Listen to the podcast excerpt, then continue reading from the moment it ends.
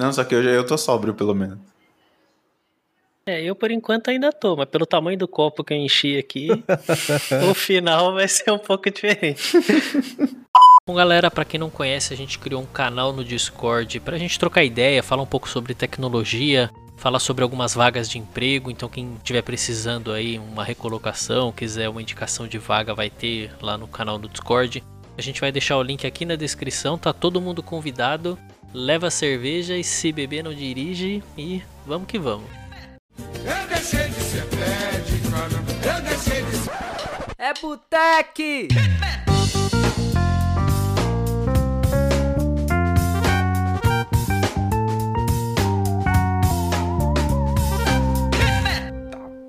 Fala galera, começando mais um episódio do Botec Podcast. Eu sou o Otávio Alfenas. Eu sou o Jamal, vulgo Ninja Gaiden da API RESTful. Nossa senhora, essa daí. Salve, Paulão! Lembrei de você. hoje a gente vai bater um papo com o ícone do podcast de tecnologia do Brasil. Eu acho que foi o primeiro podcast que eu ouvi, foi desse cara, criador do Loop Matinal, Marcos Mendes. E aí, Marcos, beleza? Tudo, nossa, quantos elogios! Tô até encabulado aqui. Muito obrigado pelo convite e por isso tudo. Poxa, valeu mesmo. É bem bacana estar aqui com vocês. Tamo junto, você é louco, meu. Isso aqui, quando, quando a gente convidou e você respondeu, eu falei, que isso? Acho que é fake. a gente só convida os fora de série, né, cara? Se o cara aceitou, ele já é fora de série. É, a gente já sabe que já é meio doido. Já. É. excelente indicação já, mas obrigado pelo convite, é bem bacana estar aqui com vocês. Legal, mano. Cara, fala um pouco pra gente de quem é o, o Marcos Mendes. Cara, vamos lá. O Marcos Mendes é um publicitário que caiu de paraquedas no mercado de podcasts, falou: vou tentar trabalhar com isso, e tá até hoje tentando fazer isso dar certo. Mas é, é, eu sou. Trabalhei por 10, 15 anos numa agência aqui de publicidade aqui em São Paulo. E, e sempre tive um interesse como hobby por tecnologia. E um outro hobby era podcast. Eu escutava muito podcast de filme, de série. Eu acompanho. Não sei se vocês assistiam Lost, não. Assisti. Cara, ah, tinha um eu peguei podcast... raiva do primeiro episódio. Ainda bem que Depois você que chegou primeiro, na... então, porque o povo pegou mais raiva mais perto do final lá. Eu gostei, mas eu sou a minoria, então eu aprendi a ficar quieto. mas tinha... Existia um podcast lá que era feito pelos criadores, pelos roteiristas tal, e adorava esse podcast. Aí eu comecei a escutar de tecnologia também, os gringos, né, o, o pessoal do, do 5x5, aquela rede de podcast de tecnologia. Eu falei, puxa, que vontade que eu tô de fazer alguma coisa desse tipo. E aí, nessa época também eu já estava contribuindo para o blog do iPhone, porque é, eu comecei a gostar mais de querer cobrir tecnologia quando saiu o iPhone, porque aumenta o interesse, né? O meu interesse, pelo menos, aumentou por isso. E aí, é, eu queria fazer um podcast lá com eles, parecido com Área de Transferência, que é meu outro podcast, que é um podcast semanal, que é mais no estilo aqui do Botec também. Vamos abrir o microfone e falar sobre um tema que a gente escolheu e mais aprofundado. Nada, é mais opinativo, né, na verdade, do que o Loop Matinal, que também é mais curtinho. E eu queria fazer alguma coisa assim por lá, e aí a gente ficou tentando acertar o formato, acabou não indo pra frente a ideia. Eu falei, ah, então acho que eu vou tentar fazer um podcast sozinho. E aí acabou dando certo, que se chamava Café BDI. E o Café BDI, é, eu, eu, acabei saindo lá do blog do iPhone, entrando no Loop Infinito, o canal do YouTube, e comecei a fazer lá o Loop Matinal em 2015. E tô fazendo até hoje todos os dias de segunda a sexta, para quem gosta de tecnologia. Saquei. Como que foi essa pegada do loop matinal? Tipo, um dia você falou assim, meu, putz, você já tinha uma ideia de lançar alguma coisa assim baseada em notícias? Ou foi uma parada assim, meu, vamos ver com o tempo, vou estudando para ver? É, foi, foi um projeto que acidentalmente deu certo, porque eu pensei em fazer um podcast diário, porque aí existiriam duas cobranças. Né? A, a partir do, do momento que ele fosse lançado com a promessa de que ele seria diário, eu ia ter que fazer todo dia, né? E a segunda cobrança é que eu teria que melhorar e aprender a fazer tudo rápido, porque no dia seguinte tinha outro episódio, tinha outro episódio. Então, os problemas, dificuldades, aprender a editar, é, essa coisa toda, é, eu fui aprendendo meio enquanto estava fazendo. Foi trocar o pneu do carro, o carro andando, sabe assim? Aprendendo a fazer meio, meio ao vivo e, e, enfim, acabou dando certo a ideia de fazer o podcast diário. Existia o interesse por isso, né? E, e no, já existiu o Cocatec, que é do nosso queridíssimo amigo Gustavo Faria, também o podcast Diário de Tecnologia, e eu tentei fazer uma proposta um pouco diferente. É, é, ele é bastante opinativo, eu tentei ser mais direto na notícia, e enfim, acredito que tenha dado certo, né? Porque afinal, tem gente ah, que escuta até caramba. hoje. é, é muito bom. Caramba, legal. Mas antes da gente chegar no, nos dias atuais, Vamos voltar um pouquinho no tempo. Conta aí do Marcos ali, infância, adolescência, qual a relação que você tinha com tecnologia? Vamos saber um pouquinho do que talvez pouca gente sabe. é, eu sempre tive um interesse muito grande por programar. Desde moleque eu achava o máximo programar. Toda vez que eu tentei aprender, eu percebi que eu não gostava de programar e eu desisti. Então a minha carreira de programador começou e terminou umas 20 vezes dos 13 anos até hoje. No passado tentei de novo e também não deu certo. Mas é, é, o meu, eu, eu, lembro que o primeiro contato que eu tive com internet, por exemplo, foi quando eu estava na escola ainda, não lembro exatamente que ano que era, mas era quando o UOL ainda era Universo Online. E eu não sei se vocês lembram de, de como é que entrava na home do Universo Online da IOAP, é claro, né? É, a conexão com a internet, mas era um universinho literal mesmo, assim. Tinha o UOL, o logotipo do UOL, como se fosse um sol, e as sessões, tipo, bate-papo, notícias, fofocas, horóscopo, sei lá. É, tava numas é, órbitas assim em volta dele, assim, era uma coisa bem, bem primórdios do primórdio da internet. Mas de que ano que você tá falando? Só, só pra gente se Puts, alinhar aqui. Cara, eu acho que 96, talvez. Ah, não vale, eu só tinha um ano, pô. não, eu, eu, já, já lembro um pouco disso aí. Então, você instalava por. O, o, o, discador do UOL, você instalava por disquete. E era mais de um, porque não cabia no disquete só, né? E aí você colocava o primeiro disquete, instalava um pedaço, aí ele falava, troque o disquete agora. Você apertava, ejetava o disquete, trocava, colocava. Nossa, cara. Pô, mas nessa época o disquete já tinha o quê? Uns 5 mega, né? Talvez? Não, era 3,44, era padronizado. Caraca. Só cabia velho. isso, cabia uma música, né? Mano. E aí, e eu lembro que é, antes disso eu já tinha, enfim, né, a gente teve, sei lá, um, um 386 em casa, um 486, aqueles Windows, é, antes do, do, do 95, esqueci o, o, nome dele, mas, enfim, era bem primórdios de, de toda essa parte da computação em casa, e sempre me despertou atenção isso. Eu gostava de, de, de, só de fuçar, de quebrar, de estragar, ter que instalar tudo de novo, perder os dados, aquelas coisas que moleque que não sabe o que tá fazendo acaba fazendo mesmo. Né? E eu lembro quando apareceu Geocities, ICQ, eu usava isso como se não houvesse amanhã, achava o máximo. Nossa, né? ICQ era clássico demais. Pois é, com aquele barulhinho, eu lembro meu, meu ID do ICQ até hoje, então isso marcou bastante, assim, né? E aí mas eu mantive como um hobby, como um interesse, enfim, só chegava em casa da escola do trabalho e fuçava no computador. Só depois de, de, de ficar meio frustrado com o, o, mercado publicitário, eu resolvi pular agora aqui para fazer a cobertura de tecnologia.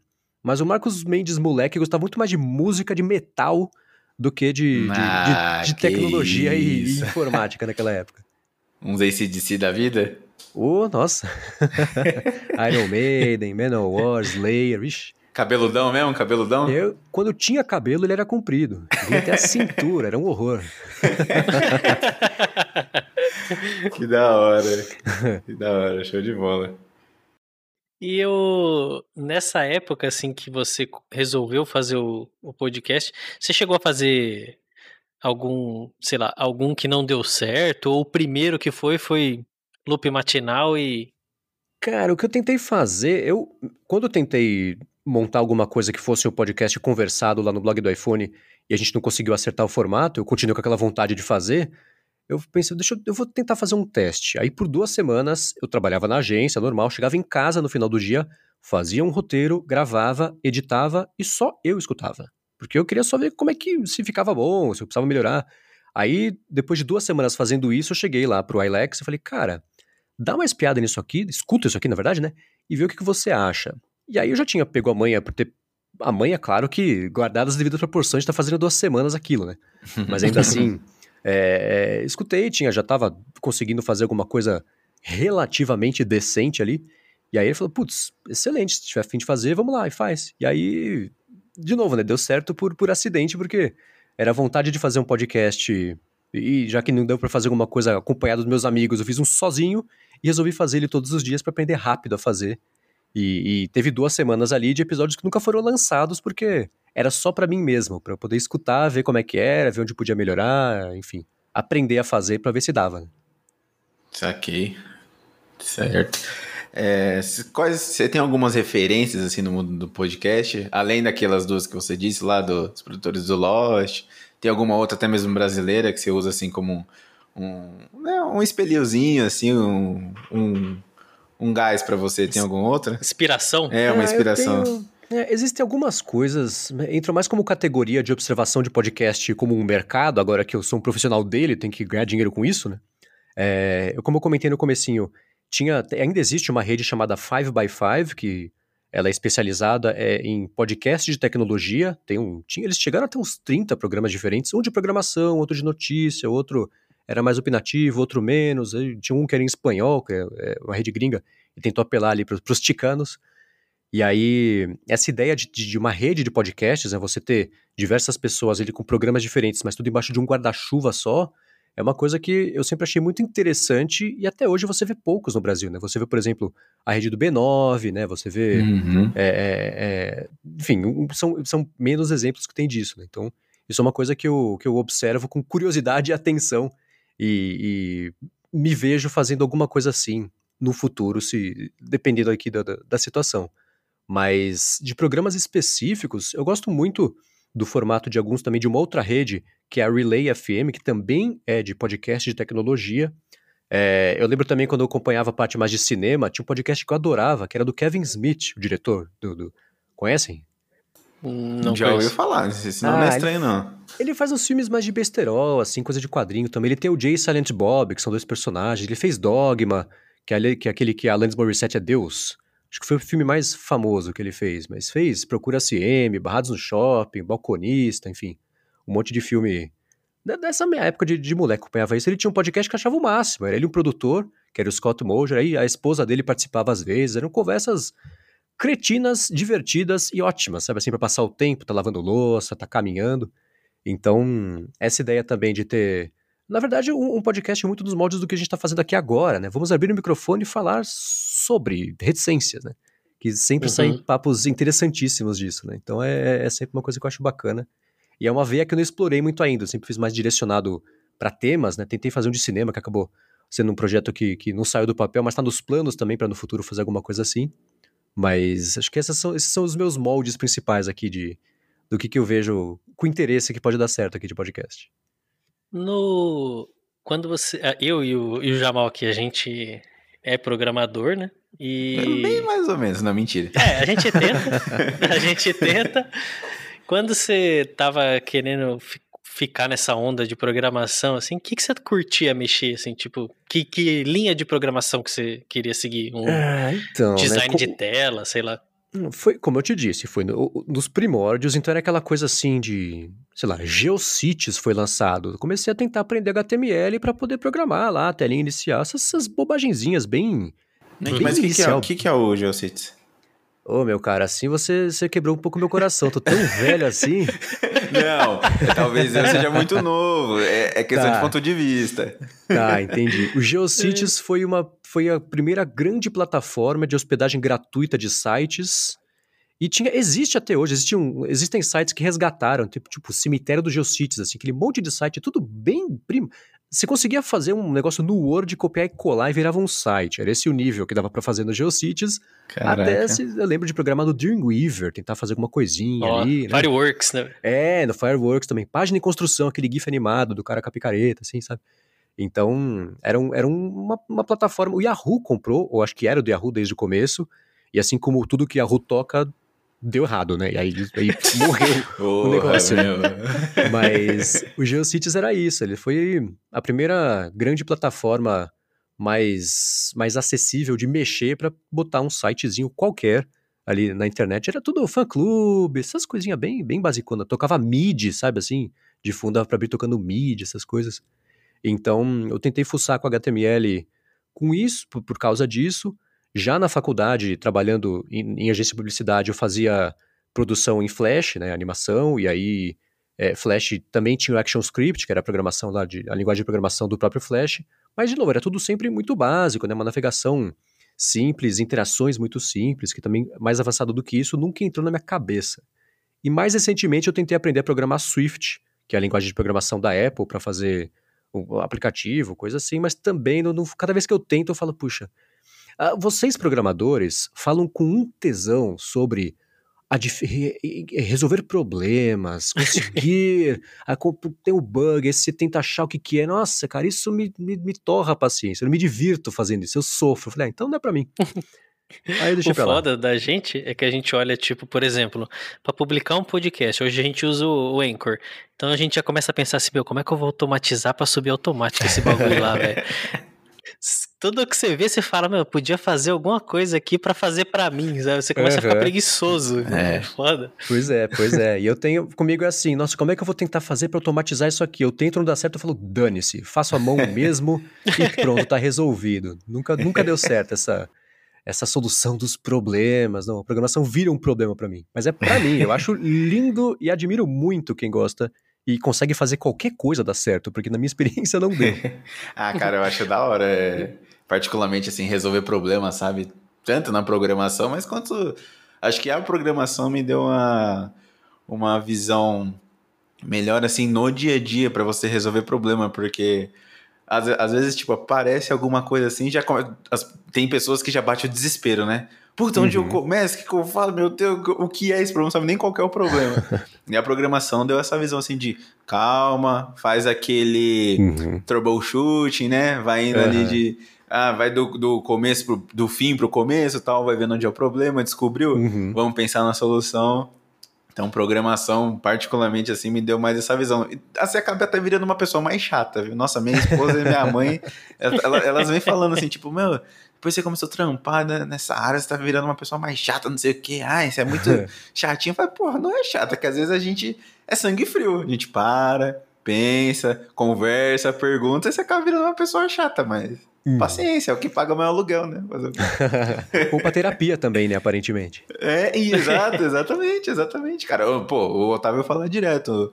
O podcast aqui pra gente realmente é uma, é uma terapia, é uma terapia velho. Tipo, poder trocar essa ideia, principalmente nesses tempos de, de quarentena, que você tem que ficar isolado, velho. Não uhum. tem ninguém para conversar e só família. E minha esposa não aguenta mais ver meu rosto. E tem vontade de sair no soco. Mas, pô, velho Aí ter, ter essa. É, e fazer esse network também, né? Pô, aqui a gente tá conversando com pessoas de alto nível, e eu não digo nem de currículo, tá? É, tipo, tem, tem você, a gente conversou com a, com a Dani Monteiro, o Rodrigo Terron, que é uma galera assim que tem um baita currículo. Mas tem gente que não tem esse currículo e são pessoas fodas. Rodrigo Normando, Luiz Deilson só galera alto nível e não de currículo, mas sim de pessoa. E isso pra gente, cara, assim, é, foi o, o, o ápice da, pande da, dessa quarentena, dessa pandemia, sabe? O, o, que a gente busca é mais assim, a trocação de ideia mesmo. Putz, uhum. mano, é muito. ver o lado das pessoas, ver o lado de. Que nem você falou assim, ah, putz, é, embora você tenha. Eu acho que deve ser um dos maiores podcasts de tecnologia do Brasil, não é não? É, é assim, pela, pela insistência, mas sim. e, e você ter uma pessoa do outro lado que tem um trampo muito foda, você fala assim, caramba, mas será que um dia eu vou conseguir trocar ideia com essa pessoa? E você trocar ideia com essa pessoa e ver que essa pessoa é uma pessoa comum, sabe? Então pra hum. gente é uns bagulho assim que você fala, caralho, que bagulho da hora, velho. É, você fala assim, é... tipo, só, só acredito vendo, aí quando você vê, você fala, não acredito. É. Mas essa eu acho que é a coisa mais legal do podcast. Quem faz, quem escuta, é todo mundo amigo, não tem essas tretas imbecis. Às vezes aparece uma coisa ou outra, mas no geral, todo mundo quer ver todo mundo crescer, todo mundo quer ver todo mundo espalhar, todo mundo participa numa boa de todos, sabe? Existe uhum. essa, essa boa vontade geral porque é aquela coisa, né? O podcast geralmente é escutado, você põe um fone de ouvido, quer dizer, alguém tá falando do seu cérebro direto, ele tá falando com você naquele momento, né? Então hum. cria essa conexão assim e e, e, gostar de podcast, escutar podcast, até fazer podcast, ainda tem aquela sensação de um clubinho meio secreto, assim, não sei se vocês sentem isso, né? ah, ainda não, a gente ainda se sente naquele grupi, grupinho do excluído. Mas o que eu digo é isso de, de assim, se, se alguém escuta podcast, você sabe que a pessoa é legal, não tem como não ser. Então, existe Verdade, ali uma boa vontade entre todo mundo ali, que é muito bacana. É um clima muito legal de, de participar desse, desse mercado, desse meio. Mercado é uma coisa meio fria, né? É Mas, legal. Enfim, desse, desse meio aqui. Dessa mídia, não sei. É, é uma Cara, mídia. eu vi, eu vi no, no, Quando a gente vai trocar ideia com a galera, que normalmente a gente tenta dar uma futricada nos, nas coisas das pessoas aqui para ver se acha algumas coisas para puxar um, uma polêmica aqui. E eu vi uma coisa no seu Twitter que foi de 2017 que você fez. Foi uma palestra na, no Microsoft Community Connection? Sim, sim, pois é, pois é. Meu amiguíssimo, amicíssimo Glauter me chamou para participar lá, falar com a galera justamente sobre como é que era fazer a criação de conteúdo com podcast e a parte de motivação, partes bacanas, partes não tão bacanas. Falaria de como é que era o dia a dia, mais ou menos o que eu tentei fazer um pouquinho aqui também. Mas foi uma palestra super bacana que, que foi um dia bem legal também. Tava lá a Flávia Gamonar, tava lá a Juliana Munaro também, que era do Pequenas Empresas Grandes Negócios. Então Caramba. foi uma troca de ideias bem bacana ali, que, que, que foi um dia que rendeu, viu? Eu, eu vi o. Eu vi só a. Não sei se tem gravado em algum lugar, mas eu vi só o, o post assim do, do Glauter Januzzi lá. Exato. E eu falei, caramba, mano, que da hora, velho. É, Porque foi... eu acho que assim, pelo menos no mundo de tecnologia, a maioria das pessoas que olha a Microsoft e fala, mano, um dia eu quero estar tá palestrando lá, eu quero pisar lá, eu quero ir lá, que seja. Mas eu acho que é o ápice da galera que tá nesse mundo, né? Ah, sim. E, é, puta, ex... é da hora ver alguém de podcast Exatamente. lá falando sobre conteúdo, é um bagulho muito foda. Sim, sim. É uma validação, né? Minha empresa, eu falo sobre a Microsoft todos os dias, né? E aí teve alguém um dia lá que falou sobre mim na Microsoft, né? Pra eu poder ir lá e falar com eles. Então, é, é claro que é uma validação gigantesca ali do, do trabalho e do valor que, que eu tento criar com o podcast, né? No loop matinal, eu vejo que você tem muitas notícias e você tenta encaixar mais ou menos ali próximos dos 10 minutos, né? uhum. né? Para produzir esse tipo de conteúdo para você, como que é o dia a dia disso? Porque eu imagino na minha cabeça, eu fazendo, a gente, a gente mesmo que edita aqui, a gente mesmo que faz o card aqui, e é um trampo muito fodido para fazer, meu. Hum, então é. fica imaginando você lançar uma parada todo dia e ainda ter que pesquisar o conteúdo. Puta, uhum. Deve ser insano, é, na eu, minha cabeça. Eu tenho uma sorte gigantesca de. Do, o Loop Studio, o Loop Infinito, tem uma estrutura bacana, existem editores lá, então a parte da edição, ela, ela não fica na minha mão. Todo o resto, sim. O que é todo o resto? Selecionar as notícias todas, eu escrevo um roteiro, que eu já explico já já por quê. É, aí eu gravo, mando o episódio bruto pro editor, que geralmente é a hora que eu janto, e aí eu termino de jantar e já tá com o episódio editado, eu confiro, eu vejo se tá beleza. Não, se eu não falei nenhuma bobagem, às vezes passa batido, né? Mas geralmente Sim. tá tudo beleza. Às vezes tem que regravar uma coisinha, coisa assim. E agendo ele para sair a uma da manhã, porque é o tempo também de, de madrugada, o pessoal tá lá com o telefone carregando, dá tempo de baixar automático, de manhã já liga o telefone, assim, já acessa o telefone e, e tá lá o episódio. Mas o que eu faço é, à tarde, lá pelas quatro horas, eu, eu, eu, uso, eu ainda uso o leitor de RSS, eu uso o Feedly, que uhum. me ajuda muito a centralizar as notícias. Né? Eu tenho ali um, um, uma coleção de, de sites que eu, que eu sigo para receber as notícias, e aí aquela coisa de falar, ah, isso aqui é legal, isso aqui não é, isso aqui não é, isso aqui é legal, isso aqui é interessante, isso aqui não é. Terminei ali, termino essa seleção, sei lá, com umas 20 e poucas notícias, e começo a fazer o roteiro. E é um roteiro que é o que eu mando pro editor, para facilitar o trabalho dele também, né? E, e para facilitar o meu, porque vocês já estão percebendo aqui que eu sou enrolado para falar assim, extemporaneamente, né? Então, o roteiro, como é muito dado, muita informação, muito número que eu tenho que dar, eu prefiro ter isso escrito ali e só ter que ler na hora que eu for gravar, porque é, facilita a vida de todo mundo. E aí, conforme eu vou gravando, se eu erro muito um pedaço, eu anoto ali a minutagem e já passo pro editor um guiazinho bonitinho para não perder tempo também, na hora que ele tá editando.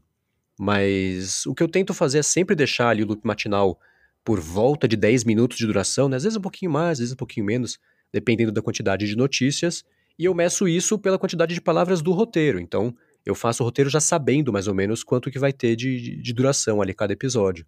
E aí uma, uma coisa vai entregando para outra, né? Para tentar deixar operacionalizar o máximo possível e deixar a coisa rolar sozinha, porque foi o único jeito que eu consegui de fazer um negócio para entregar todo dia, né? Que senão não dava, né? Tem que ser uma coisa bem.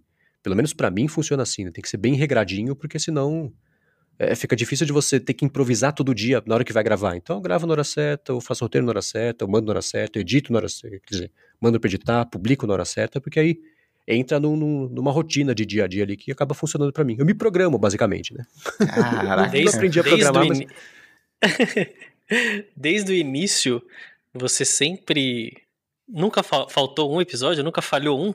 Falhar, não. É, teve, eh, quando eu saí, eu, eu comecei lá no, a fazer loop matinal em outubro de 2015, e aí, é, enfim, entre Natal e Ano Novo, primeira semana do ano, aí faço uma pausa, porque nem tem tanta notícia também, e a audiência cai bastante, né? é, eu tiro a hora que eu tiro para descansar, né? Porque quem presta atenção percebe que eu não tirei muitas férias nos últimos anos, né? Porque teve episódio todo dia, então pelo menos isso eu fiz, né? Não teve 100% de descanso ali. Mas não teve nenhum dia em que não saiu porque não deu para fazer. Teve dia que eu, que eu sabia que ia ficar muito enrolado, eu gravo muito mais cedo, correndo risco ali de não ter nada, de, de faltar uma notícia importante se acontecer no fim do dia. Tem vezes que eu gravei de madrugada. É, tem vezes que eu já, teve, já tive que regravar o episódio inteiro, porque deu algum problema na hora que estava editando e perdeu o arquivo, grava tudo de novo. Nossa. Mas nunca aconteceu de falar assim, não, gente, hoje não vai ter porque X. Até hoje, né? Vai saber. Mas Caramba, isso nunca velho. aconteceu. Eu, tirei, eu, eu, eu, na, eu, fiz pequenas pausas, né? Pra não dizer que eu não tirei férias nenhuma, ou nenhumas, férias é plural. É, eu fiz pequenas pausas e aí o Sérgio Miranda, na época que estava no Loop Infinito, é, me cobriu numa das, das, vezes que eu fiz a pausa. E o próprio Will, William Marchiori, me cobriu também né, da segunda vez. Mas de resto, se eu viajo, eu levo o microfone, gravo dentro do armário para não fazer eco e vamos que vamos. Caramba, rolou mesmo assim de você ter que arrumar uns lugares meio macabro para gravar? Nossa, eu, neste exato momento eu tô gravando debaixo da minha cama. Pra vocês terem uma ideia. Mano, que doido, velho. Porque o Loop Studio tem um estúdio incrível de gravação de áudio para podcast, para dublagem, mas por causa de, da pandemia, eu, eu, parei de ir lá porque não dava para, né, né, especialmente no começo, em março do ano passado, é, que tava, a gente tava com aquele medo todo, e aí eu tenho, sabe aquelas camas box que abrem e você consegue guardar coisa dentro sei, dela? Sim, sim. Eu tenho isso. Então o que, que eu faço? Todos os dias eu levanto a cama, ela fica aqui como se fosse um formato de V, Aí eu faço uma cabaninha com, com cobertores e, e lençóis, que é como eu tô ex é exatamente agora. Assim, tô embaixo da minha cama, tinha um computador, um microfone e uma luz aqui na minha frente, embaixo da cama. Eu, então, tipo, eu, tá voltando à infância brincando de cabaninha. É, exatamente, né? tipo... tá vendo só? que da hora, mano. Tá louco. Eu fiquei impressionado nesses, pô, seis, desde 2015, né? Seis anos. Nem, sei lá, quando você teve que ir no médico, meter um atestado, você deu um jeito de gravar também. Ah, é, e tem outra coisa também que, que a gente só pensa quando tá fazendo, né? Feriado, não adianta eu ter feriado. Sim. Porque se eu folgar no feriado, no dia seguinte, que é dia útil, não tem episódio, né? Uhum. É verdade. Não adianta nada folgar no dia útil, que depois que todo mundo trabalhando, não tá fazendo nada, então vamos, gravo todo dia e vambora. Que tipo, segunda-feira também, né? Não dá pra você folgar no domingo, né? É, então, né? Geralmente o que eu faço na segunda-feira, eu gravo na sexta, e torço para não acontecer nada de extremamente relevante. Se acontecer, eu faço um remendo, gravo só esse pedacinho e publico na segunda, mas de resto é grava à noite para soltar de manhã. Enfim, de madrugada, né? mas soltar no dia seguinte. Hum, eu achei que a equipe era maior, cara, porque, pô, pra fazer todo dia, eu pensei que, sei lá, era você mais umas quatro pessoas, fora edição, né, para reunir esse conteúdo. Não é só você, mano. Ah, seria bom, né? Porque eu sou né, o roteirista, o apresentador, o produtor, o departamento comercial e. Revisão. Revisão, é, pois é. Né? Caraca, e hoje. É, não sei se é uma pergunta muito invasiva, mas enfim, já foi. É, hoje a sua, o dinheiro que você usa para pagar o iFood vem do loop matinal? Ou você tem alguma outra fonte de renda? Sim, eu tenho duas fontes de renda. É, o, o, podcast é um, é um, pedaço e o outro pedaço eu ainda trabalho e vendo minha alma como publicitário. Então hum. eu trabalho para uma agência de publicidade como redator também. Então eu divido meu tempo entre essas duas coisas ao longo do dia. Então de manhã e à tarde eu faço as coisas da agência. Divido ao longo do dia. Mais pra frente. É foda, hein? Porque, mano, você não tem tempo então, você não dorme então, velho. Não tem, só sobra o restinho da noite ali. Caramba! Mas é o que eu faço. Pode, ainda, infelizmente, não dá para viver só do podcast. Eu tenho certeza que tem, existem grupos enormes que conseguem fazer isso, mas como a gente conseguiu ver agora, o grupo gigante sou eu, né? Basicamente, dentro uhum. do estúdio, claro, mas ainda assim, é, é, fica ali na, na a, a, produção ali toda na minha mão, então é, é, é. ainda não gera o dinheiro que todos mas, gostaríamos que gerasse como, como podcast categoria aqui, mas mas tá caminhando. Paga um tá, iFood, tá paga um iFood. É, sim, sim, pois é, pois é. Com desconto, cupom de desconto. um cupomzinho, aí rola. No, você já começou direto no Loop Studio ou você começou tipo por fora e depois eles te chamaram lá? Foi quando eu tava fazendo. Eu chamei, comecei a chamar a atenção, entre aspas, do mercado, quando eu comecei a fazer o, o Café BDI lá no blog do iPhone, que era basicamente loop matinal com foco em Apple, porque era o blog do iPhone. E eles queriam fazer alguma coisa parecida com isso, enfim, tava, tava com interesse ali de, de podcast na época. Eu também tava querendo é, pedir, eu não aguentava mais publicidade, eu queria sair desse mercado. E apesar de estar de novo nele hoje, né? Tipo, quando, quando eles. É, when they think I'm out, they pull me back in. Tipo, Poderoso Chefão. Mas é, na época eu tava ali há 15 anos trabalhando. Dos últimos, de 15 os últimos 5 bem, bem insatisfeito ali com, com o cenário de publicidade. E aí eu falei, puxa, então já que já apareceu essa oportunidade de ir lá pro Loop e fazer isso, e tentar ver isso como, como carreira, né? É, eu saí da, da, da agência e, e, e, acabei saindo também junto do blog do iPhone para conseguir migrar de uma vez só e passar a trabalhar com eles. E lá e também, eles têm o canal do Loop Infinito, que faz vídeo, tentei por um tempo é, fazer vídeos também, conteúdos em vídeo, mas não é. É que nem a programação, não é meu tesão, não tenho, tenho vontade ali. Não, eu, eu achava que o, o, o clima, ainda acho isso, na verdade, que o clima do YouTube entre o criador de conteúdo e quem consome o conteúdo é extremamente antagônico. A pessoa planeja um vídeo com carinho, vai lá, tenta fazer um conteúdo bacana, grava, edita, tem um monte de gente envolvida nisso pra você soltar o vídeo e o povo falar bobagem no comentário, começar a brigar com coisa que não tem nada a ver com o tema. Então eu sempre achei que esse, essa relação que existe no YouTube, ela é, para mim, sempre foi muito tóxica. Então eu falei, ah, não, não quero ter que viver com esse estresse todo dia e passei a focar mais meu tempo no podcast e menos no vídeo. E, e enfim, foi, foi como eu migrei só para fazer isso. Vocês têm essa impressão ou sou só eu? Putz, é que a gente tem ainda ali pouquíssimas coisas no, no YouTube, mas com relação a essas coisas que eu vejo de outras pessoas, uhum. a galera parece que é meio. Parece partido político ali, meu. Se você falou uma coisa ali que a pessoa não se identifica com o negócio, a pessoa te crucifica ali de uma forma, tipo, muito foda. Uhum. É verdade. Não tem, ali eu vejo que não tem muito assim, pô, é a sua opinião. Não, ali é tipo assim, se você não concorda comigo, você é meu inimigo e vamos tretar, velho. Aham. Uhum. É, é essa briga entre a galera, mas também com o criador. Assim, o, o, criador vai lá, grava o vídeo, solta o comentário, todo mundo vai lá xingar o cara que soltou. Você tá lá vendo o vídeo por quê? Que você assina o canal, então? Vai fazer outra coisa. Não né? é? Ou então, então aquelas críticas, aquelas críticas muito pequenas, sei lá, o cara, que nem você disse, né? Produziu um baita vídeo, cara. Nossa, teve que editar um monte de coisa, até, até mesmo pra gravar, foi mó complicado. Aí ele teve uma falha ali no minuto 3.2. 3.02. Uhum. O cara vai lá no comentário e rasga o verbo no minuto 3.2. Velho uhum. do céu. É que eu, particularmente, tenho um perfil meio. Otávio sabe, um perfil meio de. Nem engoli muito sapo. Se tiver que brigar, a gente briga. Então, às vezes eu até gosto, assim, desse. do modo que é o YouTube, às vezes essas tretas assim. Eu me coloco no lugar do criador e falo: Nossa, cara, se eu visse um comentário desse, eu faria um vídeo só pra brigar com um cara com esse comentário e alimentar essa idiotice, que eu concordo que é uma idiotice, mas aí é do perfil de cada um. Tem gente que, né, gosta de sair um pouco, tem gente que gosta de ir pra cima. Eu curto muito o, o jeito do Igor 3K, né, que é o do, do Flow Podcast, que ele realmente não tá nem aí, xinga o cara que xinga ele, vira aquela bola de neve, mas é um cara que não tá nem aí, eu curto esse jeito. Mas Essa eu é uma também disposição penso... que só a juventude proporciona. Vai é. passando tempo e ah, putz, não vou, deixa pra lá. Já tive essa briga 300 vezes, eu já não tô nada. Fala aí, beleza, o que você acha? Vai lá. É, então, então, cara, e acho que eu também vejo o lado do cara que prepara com o maior carinho, né? Que não gosta da treta, mas tem que ver o comentário do minuto 3.2. Eu também penso nesse cara e eu falo, puta, ele não, não precisava passar por isso, sabe? Então realmente uhum. tem essa, essa treta aí da, da comunidade YouTube, assim, né? E não, que nem você falou também no começo, não vejo isso no podcast. Acho que a galera realmente é mais unida, sabe? No o próprio Flow, né? É, a gente usa muito a referência do Flow porque acho que foi inclusive o que deu um, um pouquinho do, do gostinho pra gente começar o Boteco, sabe? Esse, esse jeito livre e tal, e falar o que pensa e.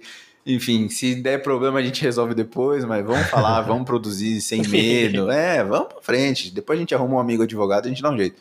Mas, mas aí. Advogados que estiverem ouvindo Isso, aí, por favor, é, gente, em contato. A gente tem que lembrar de falar disso todo episódio, cara, não pode esquecer. E, é.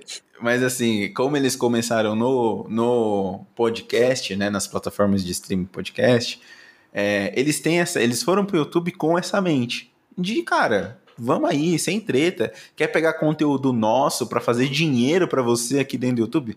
Pega, né? O que a gente chama de cortes, que os caras.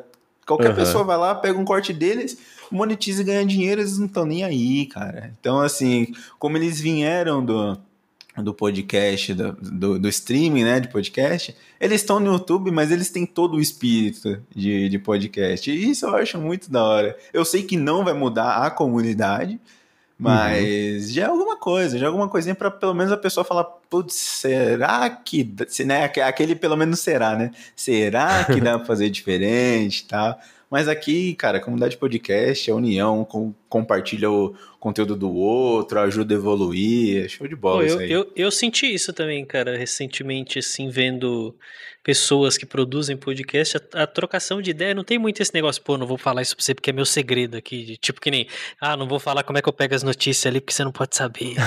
não tem muito, não tem muito desses bagulho, né, mano? Tipo, o cara fala, mano, eu faço assim e, e vamos que vamos, meu. Porque não é só o, o trabalho. Eu acho que no podcast, até pelo fato de você não ver a pessoa, tem muito disso que o, que o Marcos até falou. Meu, você tá ali no cérebro da pessoa, você tá falando quase dentro do ouvido da uhum, pessoa ali. Uhum. Então a uhum. pessoa se interage, tem a referência da voz, não é às vezes só o conteúdo que a pessoa tá apresentando. Uhum. Você acaba se apegando de um jeito assim que você fala, pô, meu, essa voz aqui me lembrou fulano pô, então essa voz aqui, pô, já ouvi esse, esse podcast. Só Exato. pela voz, às vezes, você já sabe quando, quem que é, o que que vai apresentar normalmente. É, e você pode ter vários outros, por exemplo, do Loop Matinal. Cara, você pode ter um milhão de podcasts de tecnologia. Mas, cara, o Loop Matinal com o Marcos Mendes é o loop matinal com o Marcos Mendes. É. Não, cara, não, e aí? Sabe por que vai brigar por causa da concorrência? Não tem, cara. Não tem. Ou o cara vai fazer melhor que você, ou não. E já era, sabe? Acho que não tem muito para onde ir.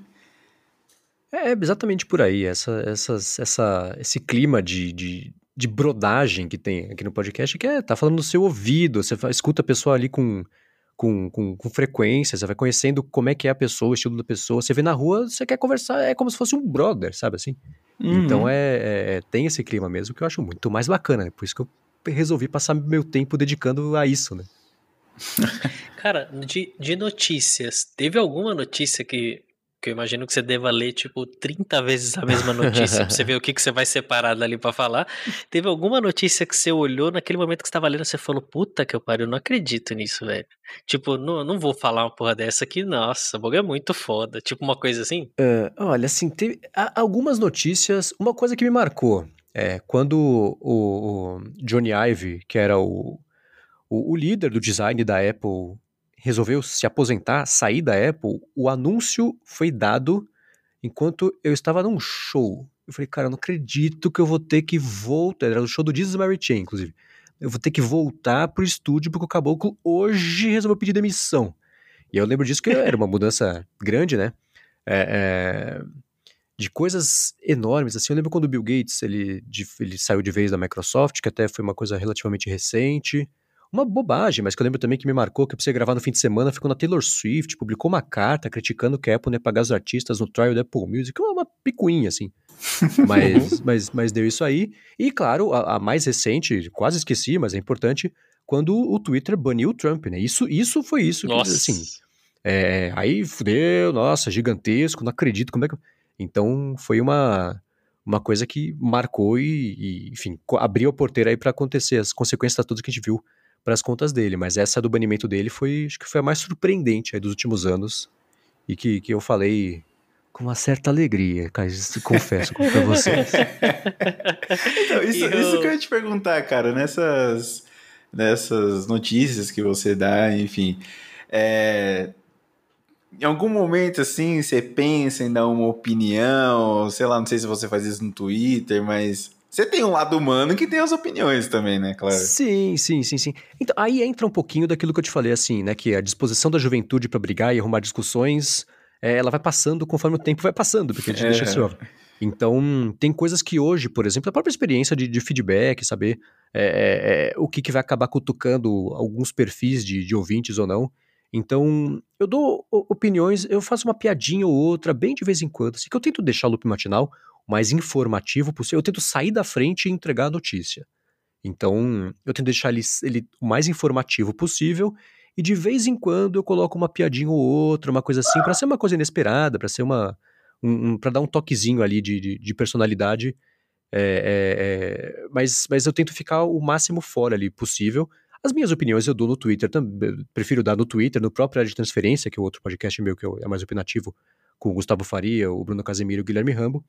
Mas é, eu tento deixar as opiniões por fora ali, a não ser que, sei lá, coisa que eu falo assim, ah, a Microsoft lançou o telefone, o Surface Duo. Eu falei, ah, ela lançou para ninguém. E passo, assim. A piada é que não lançou para ninguém, porque ninguém se interessou por isso. Mas eu, eu, eu, faço um comentário como se fizesse parte da notícia, fosse sério. Eu tento achar uma graça nisso. É. Mas eu tento deixar um, a opinião um, mais de fora. Uma pitada de humor, né? Isso, é, né? E ainda mais por, por falar de um jeito sério, às vezes imagino que a pessoa não esteja esperando essa, essa brincadeirinha, então. Sim, sim. Eu, esse é o máximo que eu faço. Eu costumava falar, ah, o mané do Trump, mas, cara, no dia seguinte eu não queria abrir o Twitter e, e escutar hum. a gente defender e falar, ah, deixa pra lá. Aí passou, só dou notícia. No, semana passada a gente gravou com o Rodrigo Terron lá do, da Xiaomi e ele falou de um, contou de um evento que ele foi lá para os Estados Unidos e ele estava pedindo para o cara colocar o, configurar a rede dele lá no notebook e tal, e aí ele viu o nome do cara e ele viu que era o filho do Elon Musk. E toda vez você vê como é que o bagulho que você falou assim de você ouvir muito a pessoa, você acaba associando a voz da pessoa. Hoje em dia, todo mundo que fala de Elon Musk, eu lembro de um episódio que você falou assim, pô, meu Elon Musk, ele é o Homem de Ferro da vida real, o Tony Stark da vida real. Mas toda vez que eu ouço alguém falar dele, eu lembro desse episódio. E eu acho que muitas Claro que para você deve ser embaçado, porque depois a galera começa a tacar pedra no Twitter e tal. Mas essas pitadinhas de humor, como você falou, um humor breve, assim, uma coisinha rápida, assim, uhum. meu, faz muita diferença no, numa notícia de, de, de tecnologia. Porque sim, sim. o pessoal de tecnologia normalmente é muito sério, né? É, é aqueles cara nerdão que quase não fala com ninguém. Aí você vai e lança uma notícia dessa, no final você lança uma piadinha, porra, você tá caralho, você, da hora. Você ganha isso. o cara. É, velho. É, e, é, e aí que tá, eu acho que. É que tudo bem, o, o Musk tem também esse following que não ouse falar do Deus Musk, né? Se você criticar uhum. o cara, você vai ser escorraçado, porque tem muita gente que acredita, que segue muito e, e gosta muito. E, e tem uma frase que eu adoro, que é de um jornalista do Times que eu esqueci, o Ron Amadeu que não é do Times, mas é o Ron Amadeu, ele falou o seguinte: quando alguém toma alguma coisa, seja uma marca, seja uma pessoa, seja como, alguma coisa como parte da própria personalidade, qualquer crítica vira um ataque pessoal. Isso uhum. eu sinto com uhum. algumas coisas, inclusive também com o Musk, né? Então, uhum. até piada assim, ah, o Tony Stark da vida real. Você vai ter alguém que vai se ofender com isso, que vai achar que tá diminuindo o valor que o cara tem pra humanidade. Então, vai passando o tempo, você vai aprendendo também até onde dá para brincar, com que tema dá para brincar. Com música daria para brincar, assim. Eu tô dando um exemplo extremo, mas que, que, uhum. que existe, que é real. Né? Então, é, você vai aprendendo a, a fazer as piadas na, mais cirúrgicas ali para poder ter esse espaço para brincar e não alienar ninguém, enfim. Não, não, não, não chatear ninguém também enquanto eu tá ouvindo, né? que o propósito não é esse. Nessas notícias que você solta assim, você fica meio paranoico às vezes com os negócios, tipo que nem essas de terceira vez vazamento de informação em menos de um mês aí. Você fica meio, caralho, os dados estão tá no meio dessa porra aí. Eu fico tranquilo sabendo que eu tô fazendo tudo o que eu posso fazer para minimizar isso, mas tem coisa que foge do meu controle, né? Todas essas que aconteceu, vazou todos os CPFs do, do, do Brasil, vivos e mortos, né? Vazou um monte de CNPJ, agora o da Claro aí também, vazou Claro e Vivo que elas falam que não são elas, enfim, mas que parece que foi 100 milhões de telefones com nome também, de e-mail e endereço, blá blá blá. Então tem coisas, por exemplo, que eu sempre achei cretino, sei lá, validação, vamos validar a sua conta bancária com, seu, com a foto do seu rosto. Falou, tá. A hora que vazar a foto do rosto, você faz o quê? Porque a senha você troca, o dedão você não troca, o rosto você não troca, né? Então, é, a minha privacidade eu tento preservar o máximo possível dentro do que me é permitido, mas sempre tem um idiota que vai cometer um erro que vai acabar vazando seus dados junto, né? Então não tem muito o que fazer. O próprio, que nem o Facebook, quando começou era isso, né? Você, ah, compartilhe os seus contatos com a gente. Pronto, mesmo que eu não tivesse conta, eles sabiam qual era o meu telefone, qual era o meu e-mail, porque alguém subiu a própria agenda de contatos. O que, por sinal, o Clubhouse está fazendo a mesma coisa agora, que tá, tá bombando. Então, é, a, a, a, gente tenta preservar a nossa privacidade o máximo que der, mas existe um limite para até onde isso é eficiente, infelizmente. Senão começa a ficar paranoico também, né? Você não, não sai mais de casa, né? Ah, é, mas eu já sou meio assim, não dou CPF pra nada, eu, eu, eu, eu tenho minhas paranoias. E já que você falou de Clubhouse, acha que vai ser comprado por alguém? Então, eu fiz uma previsão essa semana no Twitter que para mim faz completo sentido a Microsoft comprar o Clubhouse.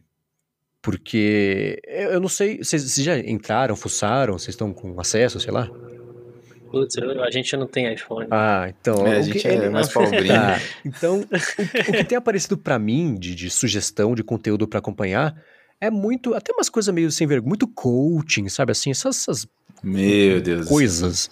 Então, eu acho que isso fecha pelo menos os temas que eu vejo sendo explorados ali, que aparecem para mim como sugestão, e eu sei que não é só isso, deve ter gente que só recebe sugestão de anime, gente que só recebe sugestão de ASMR, sei lá. Mas para mim tá aparecendo coisa de negócio. ASMR. então, para mim tá aparecendo muito disso e fecha muito a ideia de, de LinkedIn, de Skype. Pô, você quer uma coisa que faça mais sentido do que o Skype para fazer sala de bate-papo de áudio, né? Na época de lives e tudo mais.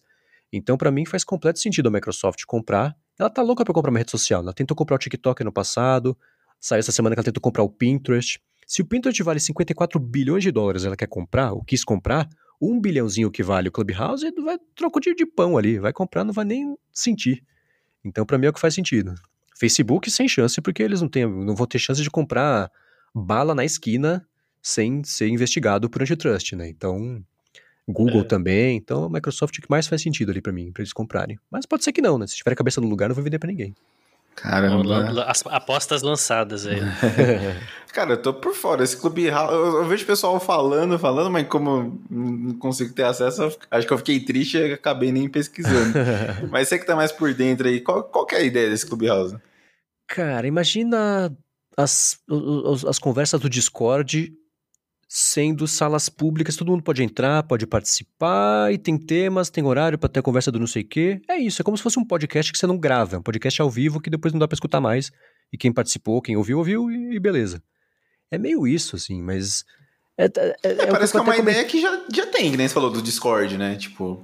Já, mas ah, tudo é um remix de outra coisa, né? Então... É, isso é verdade. Quem criou o TikTok foi o Twitter, com aquele como é que chama? Vine. Na verdade, o Twitter comprou o Vine, Vine e depois de fazer ver... matou. Né? Nossa, é verdade, o Vine uhum. sumiu, pode crer. É, então é, tudo é um remix de outra coisa, né? Mas eles deram certo, eles estão dando certo primeiro, porque a minha, eu tenho a impressão de que grande parte do interesse é porque essa é uma rede que não é do Facebook, não é do Twitter, é uma coisa nova, 100% nova, né?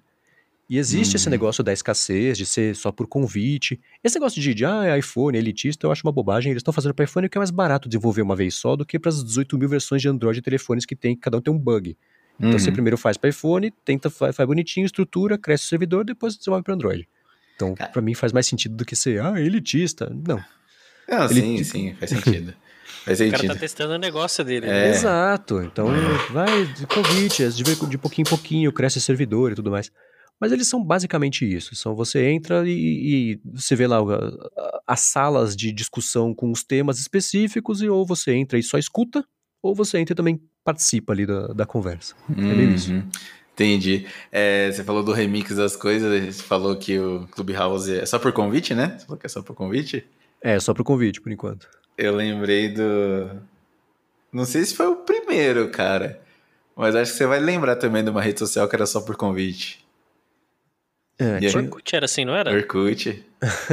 grande, no começo saudoso era Orkut. Uhum. Que morreu é, pelo Facebook esse... também. É. Teve, é, e eu né? acho que ah, tinha o Google Wave, o Google Buzz também, que era por convite, porque esse é um jeito bacana de você crescer com limite para não estourar seu servidor nos primeiros cinco minutos se der tudo muito certo, né?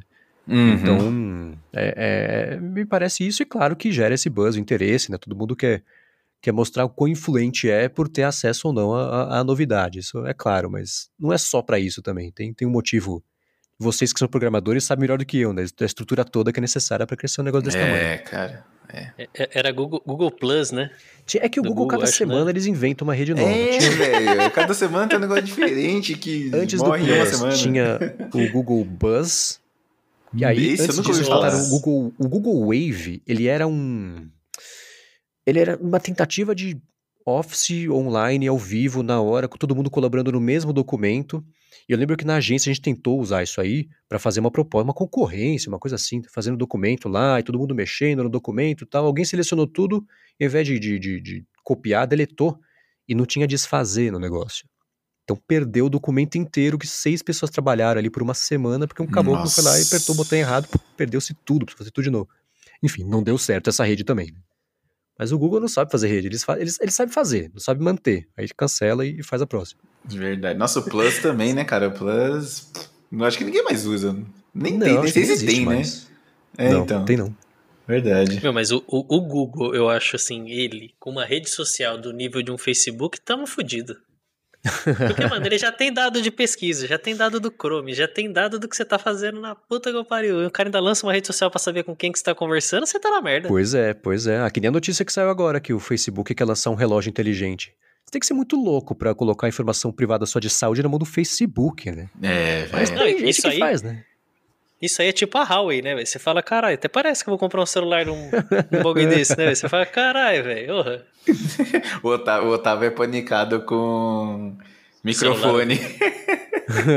Não. Não, mano, a gente tava falando esses dias. Do que, que era que a gente tava falando? Que eu. Que eu falei, tá vendo? Meu celular tá ouvindo aqui, acabou de aparecer uma propaganda do negócio. Cara, você já falou várias vezes isso. Tudo que você fala aparece na, na propaganda do seu Instagram, tá ligado? Nossa, tudo, velho. Eu falo, caramba, mano, que várzea. Tem vezes que eu falo. Eu vi, eu vi uma vez em algum lugar o cara falando assim, ah, porque daí o fulano começou a falar assim, em vez dele falar, sei lá, tecnologia, ele começou a falar ratoeira. Não lembro aonde que eu vi isso. E aí o cara ficou falando um bom tempo assim, ratoeira, ratoeira, ratoeira, ratoeira, pra ver se realmente o celular tava ouvindo, e aí começou a aparecer pra ele veneno de rato no celular. eu falei, porra, é, teve é um o caso. Teste, teve o caso da TV lá, né? Que o Cássio contou pra gente também no, no terceiro episódio nosso aqui do podcast. O Cássio, que é um. Como é que é? Ele é especialista em cybersecurity, né, Otávio? É, ele é perito forense. Perito forense, especialista em todos esses negócios de segurança das internet, né? E ele contou um caso que acho que a TV ligou pra polícia que tava que o rapaz, o marido, tava agredindo a esposa. Lembra dessa que ele contou pra gente? Foi, foi a Alexa, na verdade, gravou Isso, a treta e, e, virou um, uma prova, né? Você ficou sabendo dessa também, Marcos? Você, você sim, sim, sim. Foi, foi exatamente isso. E foi gravado. Né? Ela ativou a Alexa por engano, porque ela tem um, um. Você chama ela, ela responde, né? Então, uhum. qualquer coisa que soe como o nome dela, ela responde também. Então, ela grava um pouquinho ali do que estava antes, e isso aí foi usado como prova. Eu acho que até ligou pra polícia mesmo, porque. Eu não lembro como é que foi os detalhes, mas teve um negócio, foi tipo, vou chamar a polícia. Aí ela tá ligando pra polícia. Ele ligou. Foi uma coisa desse tipo, sabe assim? Caraca, você tem uma Alexa? Não, mas eu tenho os outros dois. Eu tenho o, o HomePod da Apple, que tem a Siri, que é só pra tocar música, porque a Siri é meio incompetente pra qualquer outra coisa. Até hoje. Contar né? piada, ela é legal, pô. Nossa. E também tem o, o, Google Home, que é a caixinha com um displayzinho que é para fazer consultas de verdade, as coisas que a Siri não sabe responder, né? Tipo, qualquer outra coisa que não seja tocar música. Então tem esses dois. Aí tá curtindo? Tá curtindo? Sim, sim, sim. É, é, foi um, o, o, Google Home especialmente foi uma, uma aquisição bacana aqui para casa. Eu tenho coisas conectadas, tenho lâmpada, então dá para controlar por ali, é bacana. Tem um displayzinho, ah, sei lá, coisa besta do tipo liga 15 minutos do timer para esquentar a pizza no forno. Aí você olha pra telinha e mostra quanto tá faltando, 7, 6, 5, você sabe.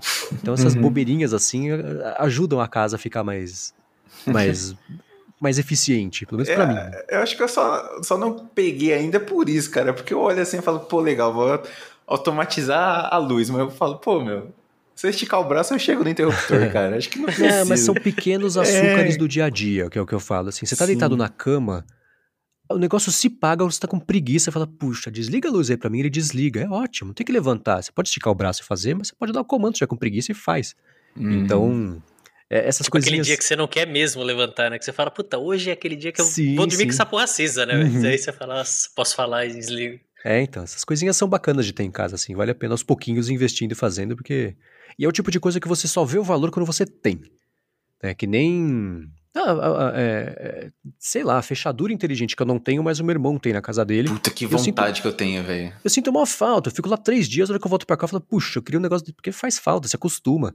É uma facilidadezinha, melhora 1% do seu dia, mas melhora 1% do seu dia, entendeu? Então uhum. essas coisas vão se somando, vai acumulando. Saquei, saquei. Cara, é, acho que já pra gente ir encerrando, só pra você, eu quero, eu quero ver você desabafar um pouco. O que, o que, que te deixou irritado na publicidade, velho? O que, que te cansou na publicidade, cara? Fiquei curioso. Cara, algumas coisas. É que existe um, uma certa diplomacia ali. Eu não quero ser deselegante com ninguém que talvez esteja escutando e é publicitário. Mas, tá Mas existe um certo rei na barriga que, que depois de um tempo acaba cansando um pouco, né? Então. É, é, e é um mercado muito cético, um mercado muito. Todo mundo acha que está sendo muito mais esperto do que todo mundo, que é muito hum. mais inteligente e criativo do que todo mundo. Aí você vê que todo mundo se vê como único, e é todo mundo igual. Então, esse dia a dia, a relação sempre com o cliente, que é uma relação sempre um pouco mais, mais, mais tensa também, né? Às vezes mais, às vezes menos, depende do cliente, mas ainda assim existe esse negócio. É aquela coisa, reunião para falar nada por 40 minutos. Poderia ser um e-mail, né? É, o e-mail que poderia ser ligação, ligação que poderia ser nada, reunião que poderia ser. Então fica nesse dia a dia assim, né? Todo mundo perdendo tempo de todo mundo, ninguém trabalha, apesar de ter um monte de coisa para fazer, aí reclama que não deu tempo de fazer, né? Por que será? então esse dia a dia sempre me, me pentelhou e chegou na hora que eu resolvi sair para depois voltar, mas assim, quando eu resolvi fazer minha pausa no mercado, era quando eu tava bem saturado com essas coisas. Né? Você acha que tá, tá assim, não, não tenho conhecimento, né? Não, não conheço pessoas da área, mas você acha que é uma área meio elitizada, a publicidade ou não? Mais ou menos. Eu não eu acho que não. Existe, existe espaço para todo mundo, existe mercado para todo mundo, existe demanda para todo mundo. É, é claro que existe agência que vai querer pegar só os clientes da elite, mas existe todos os outros também que precisam de representação criativa. Então isso, mercado tem espaço para todo mundo. No, no, o mercado inteiro, eu não vejo ele como elitista. Ele é convencido, né? Ele acha que é muito mais do que ele é. Hum, mas boa. Isso. É, legal. Show. Bom, eu acho que é isso. Eu acho que. Eu já tô começando a ficar alegre aqui já também. Aquele copo de vodka já, sei lá o que aconteceu, tá evaporando aqui. É... Ah, é verdade. Se tudo der certo, até passando essa pandemia aí, a gente vai ter um presencial e com certeza você vai estar convidado para participar com a gente comigo, aí. claro. Só que vai ter que levar uma foto dessa da cama levantada com a cabaninha aí pra. Ou vai ter que levar a cama. Ou a cama. Me comprometo Cara, com a queria... foto, não prometo nada. Marcos, de verdade, obrigado mesmo por ter aceitado o convite para trocar esse papo com a gente. Acho que foi muito top. E se precisarem de alguma coisa, fique à vontade para falar com a gente, que a gente puder ajudar em qualquer coisa. E é isso, cara. Obrigado mesmo e tudo de bom para você no, no podcast, na, na vida. Você é uma pessoa muito top, gente boa demais. Eu curti pra caramba poder trocar essa ideia. O Otávio é fã. O Otávio é fã. muito... Pra caralho, pra caralho. é, muitíssimo obrigado, foi bacana ser convidado, poder falar aqui com vocês, foi divertido, papo bacana. Espero que tenha sido interessante para quem está escutando também, afinal, o propósito da coisa toda aqui é gerar um conteúdo interessante para quem está escutando e contem comigo também para que precisar. É isso aí, valeu galera. Fechou, valeu galera. E é nóis. É nóis. Eu deixei de ser eu deixei de ser... É Botec!